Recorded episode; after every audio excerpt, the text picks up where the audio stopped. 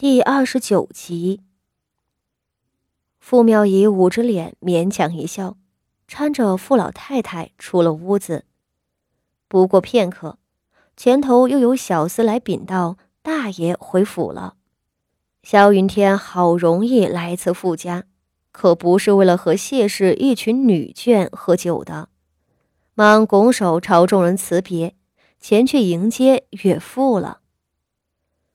吴安侯夫妇都一一告辞，厅堂里一群孙辈们可就没了约束，大家你看看我，我看看你，很快都露出了好奇或一知半解的神色。甚至那胆子大的傅宣仪，已经扯着七姑娘的袖子，低低问道：“哎，你看清楚了没？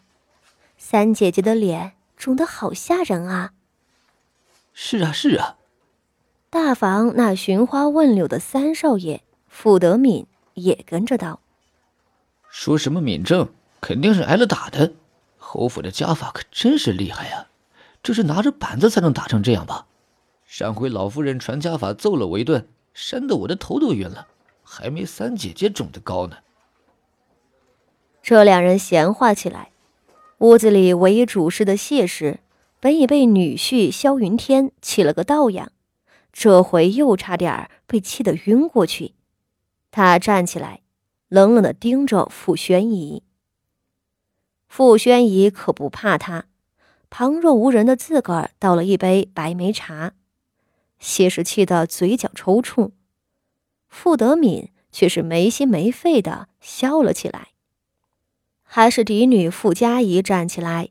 呵斥傅德敏举止轻浮，庶出的六姑娘傅心怡上来给谢氏揉着胸口，花厅里短暂的混乱才被压了下去。母亲，今日是三姐姐的喜日子，三哥口无遮拦，您别理他。傅心怡殷勤的笑着，上前亲自为谢氏斟了一杯桂花酒。六姑娘傅心怡和三少爷傅敏德是一母同胞，他们的生母安姨娘在七八年前就病死了，两人无依无靠的长大。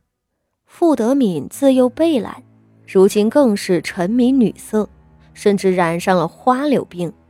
傅家的长辈们都嫌恶他，倒是他的妹妹傅心怡稍好些。小小年纪就知道奉承谢氏，伺候傅家仪和傅妙仪两个姐姐。她在谢氏面前存了些体面，总归比傅柔仪、傅锦仪这样的庶女过得好。若不是这样，她怕也早挪到北院去了。母亲，三哥是什么样子，您早就知道，您可别和他计较。傅心怡小心翼翼地看着谢氏的脸色，对于傅德敏这个亲哥哥，傅心怡实在觉得头痛。荒废学业，出入青楼不说，明明是一个庶子，还一天到晚的和嫡母对着干。只是他只有这么一个异母同胞的亲哥哥，还能丢下他不管吗？为了傅德敏。他没少在母亲的跟前求情。好在谢氏从不在意这个纨绔的庶子，接过了他的酒，脸色稍霁。花厅里的姐妹们都不说话了。傅宣仪敢甩脸色，那是因为她身后不仅站着赵姨娘，还站着傅老夫人，其余的人谁又有这份能耐？傅锦仪和傅柔仪两个人更是连头都不敢抬。大家闷头用膳，原本的热闹果然如虚幻一般荡然无存，而那面上说着要回来的傅妙仪也一去不返。如此一顿筵席吃得很是随意，谢氏担忧女儿，略坐了坐就甩袖离去。倒是那傅德敏拿着剩下的酒，拉着二房的四少爷划拳赌酒。傅宣仪笑看着他们，半晌，突然间端着酒壶给自己倒了一杯桂花酒，坐在了傅锦仪的旁边，和他碰了一下杯子，道：“八妹妹，咱们几个也不小了，尝尝酒吧。”傅锦仪杵着下巴不说话，傅宣仪却自顾自道：“这桂花酒太清甜了。”我喜欢喝高粱酒，你知道吗？我二哥哥死的那年，我就喝上了。傅锦仪看了他一眼。我告诉你，傅锦仪凑近他的耳边，低声道：“我二哥哥死的模样和大姐姐一样，浑身都是血，很吓人。我姨娘想看他最后一眼。”是我拦着。傅锦仪听得眉头皱起，他不喜欢别人随意提起前世的自己。是，傅妙仪今日的日子让他有一种解恨的感觉。那个折磨了他整整三年，最后又亲口下令将他关进柴房，推波助澜的催促萧云天接过了他的老千婆苗氏。如今又用更加狠厉的手段来折磨新进门的傅妙仪了。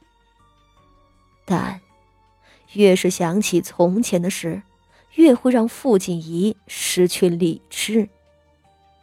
在看到傅妙仪一张猪头一般的脸的时候，傅锦仪浑身颤抖的想起了苗氏。